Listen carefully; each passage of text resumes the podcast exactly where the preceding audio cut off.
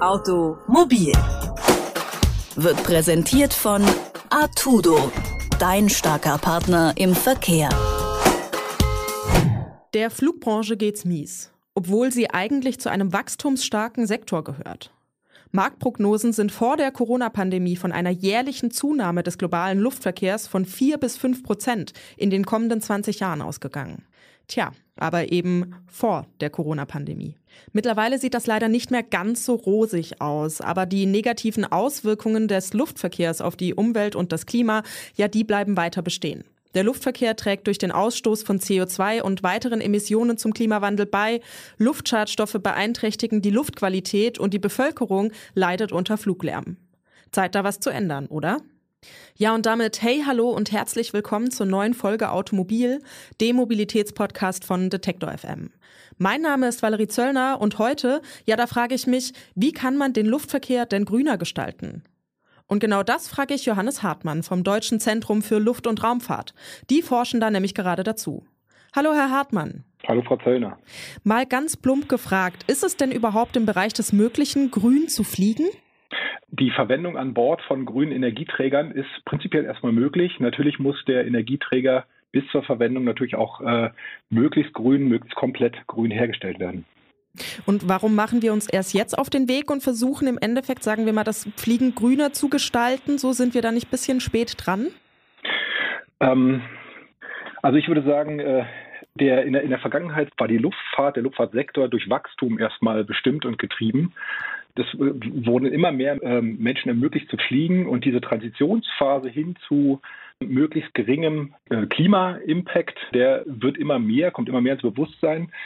Da spielen verschiedene äh, Dinge eine Rolle. Das Mobilitätsverhalten insgesamt, der Wert der Mobilität, der vergleichsmäßig klein zu anderen Sektoren Klima-Impact überhaupt. Von daher finde ich das jetzt, sich schon darauf einzustellen, dass dieser Anteil größer werden kann, wenn alle anderen Sektoren ihre Emissionen verringern, ist jetzt eigentlich ein super Zeitpunkt, das intensiv äh, zu beleuchten, welche Möglichkeiten, welche Potenziale es gibt und was dann auch die, die besten Wege zu einer klimafreundlichen Luftfahrt sind. Ja, Sie arbeiten ja mit mehreren WissenschaftlerInnen am Forschungsprojekt Exakt. Was genau ist das denn? Genau, bei Exakt äh, gucken wir uns an, welche Möglichkeiten, welche Potenziale es gibt, nicht nur auf Flugzeug, auf Vehikelebene, äh, sondern insgesamt auch bei der Herstellung. Wir haben ähm, Wissenschaftler und Wissenschaftlerinnen aus den verschiedenen Bereichen, wie Sie schon, sa schon sagten, insbesondere aus dem Energiesektor, mhm. äh, die dann auch die Verbindung zu Industriepartnern aus dem Energiesektor haben. Und das sind natürlich ganz wertvolle Inputs für uns, also Abhängigkeiten auch. Man kann nicht die Luftfahrt allein in eine Richtung drängen, wenn der Energiesektor in eine ganz andere geht. Und diese Abhängigkeiten ist, ist eins äh, von den Merkmalen von Exakt. Wir gucken uns aber auch äh, Marktprognosen an, auch mit Wissenschaftlerinnen und Wissenschaftlern, die sich äh, dem Mobilitätsverhalten insgesamt widmen dann eben über den Energiesektor, über das Vehikel bis zu verschiedenen Technologien, die dann im Detail auch erforscht werden und weitergetrieben werden in ihrem Reifegrad. Äh, ob das jetzt äh, wasserstoffverbrennende Gasturbinen sind, ob das äh, Fuel Cells sind, ob das die Möglichkeit, äh, grün hergestellte synthetische Kraftstoffe zu verwenden. All dieses Spektrum gucken wir uns an mit einem relativ großen Team, um dann die Potenziale von nachhaltigen Fliegen auch einigermaßen fair gegeneinander vergleichen zu können. Ja, Sie haben jetzt gerade schon mehrere alternative Antriebsarten angesprochen. Kann man denn schon sagen, welcher oder welche davon jetzt bisher so am vielversprechendsten sind? Also die, die Technologie selber hängt erstmal vom Energieträger ab. Und was wir sehen ist, dass sowohl Wasserstoff eine Möglichkeit sein kann, als auch synthetische Kraftstoffe. Aus unserer Sicht geht es vor allem darum, was wirklich skalierbare Energieträger sein können, wie zum Beispiel synthetisch hergestellter Kraftstoff aus voll regenerativen Energiequellen, dann zusammen mit CO2, das man aus der Luft zum Beispiel auch zunächst erstmal auffängt und dann mit Wasserstoff zusammen in, in synthetische Kraftstoffe verwandelt und das an Bord nutzt. Da ist der Prozessaufwand vorher relativ groß. Am Flugzeug selber kann man sich vorstellen, dass es aussieht wie wie heute auch, eine äh, klassische Kerosinverbrennung.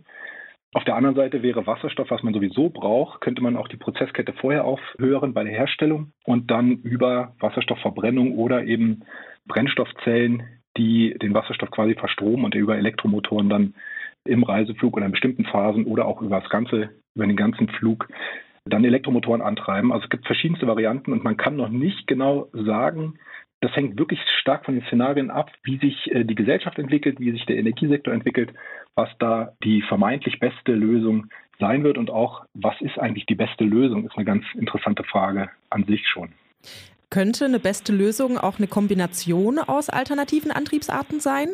Ja, ähm, nochmal, wenn man vom Energieträger Wasserstoff mal ausgeht, dann könnte eine Kombination zum Beispiel sein, dass man während äh, Phasen, Flugphasen, wo man sehr viel Leistung braucht, zum Beispiel beim Start, dass man da eine Wasserstoffdirektverbrennung von Wasserstoff äh, nutzt und im Reiseflug, wo der Leistungsbedarf verhältnismäßig gering ist, abhängig von der Fluggeschwindigkeit, äh, könnte man dann so eine Fuel-Cell-Technologie anwenden. Es gibt aber auch Überlegungen, verschiedene Energieträger an sich miteinander zusammenzustellen. Also es, man könnte zum Beispiel auch einen rein elektrischen Flug während des Reiseflugs sich vorstellen, der dann unterstützt wird, zum Beispiel durch Gasturbinen, die dann entweder Wasserstoff oder eben synthetische Kraftstoffe verbrennen, während der Phasen, wo, wo sehr viel Leistung äh, gefordert wird.